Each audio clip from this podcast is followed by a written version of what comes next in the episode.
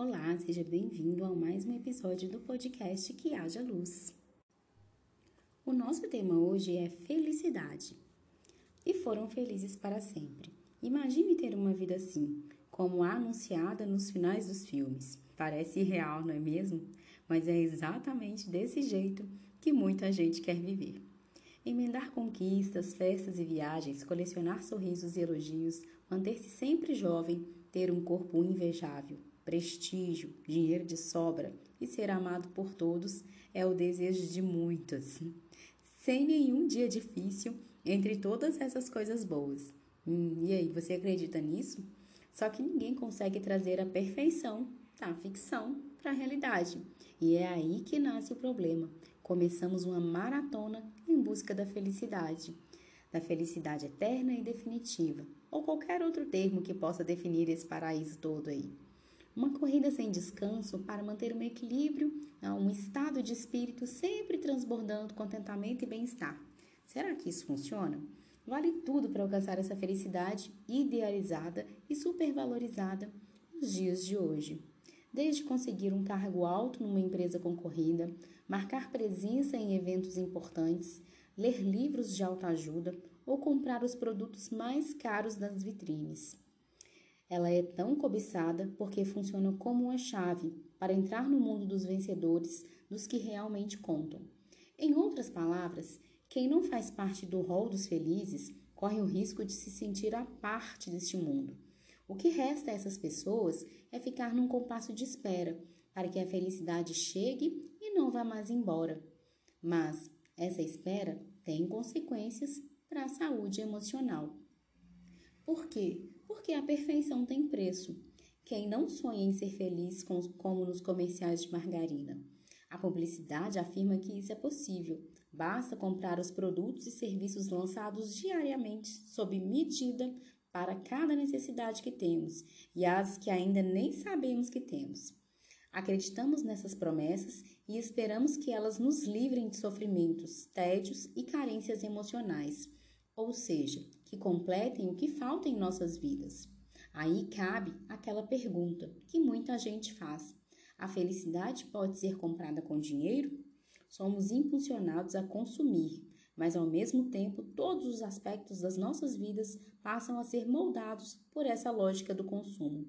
Vivemos um tempo que a angústia e a dor convivem lado a lado com esse desejo de felicidade plena que o gozo das mercadorias oferece. Vem daí a ideia de que querer é poder, mas na prática não funciona assim. A verdade é que nem todos podem ser ricos, famosos, belos e bem-sucedidos e mais cedo ou mais tarde vamos nos esbarrar em nossas próprias limitações. Achar que o carro do ano, o celular que acabou de ser lançado ou roupas e acessórios de grife têm o poder de nos aproximar da felicidade é uma ilusão. Muitas vezes acontece exatamente o contrário. É comum essas aquisições virem acompanhadas de uma sensação de angústia e ansiedade, para compensar o vazio que insiste em permanecer, tratamos de renovar logo nossos desejos de consumo.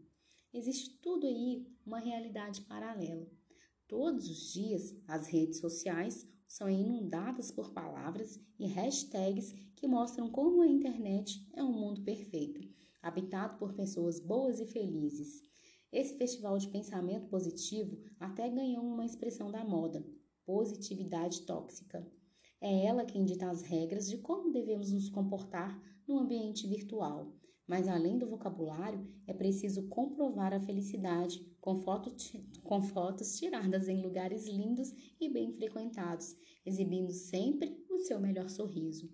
Em troca, esperamos curtidas e comentários que atestem que a felicidade que estamos mostrando é real. Vivemos uma época em que as pessoas têm o poder de controlar como os outros vão julgá-las e acabam jogando esse jogo. O que é ruim, porque a gente amadurece quando vai no fundo das emoções difíceis. Elas sinalizam coisas importantes.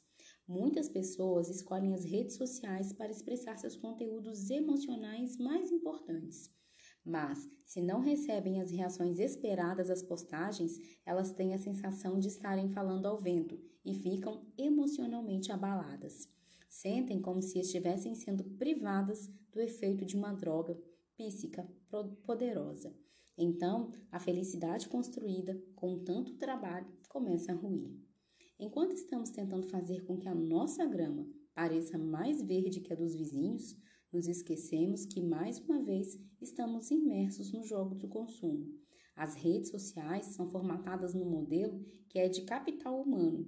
Cada pessoa ali se coloca como uma marca, uma mercadoria. É um lugar onde a todo momento somos bombardeados pelas mais diversas formas de sugestão no sentido de aliciar os nossos afetos. O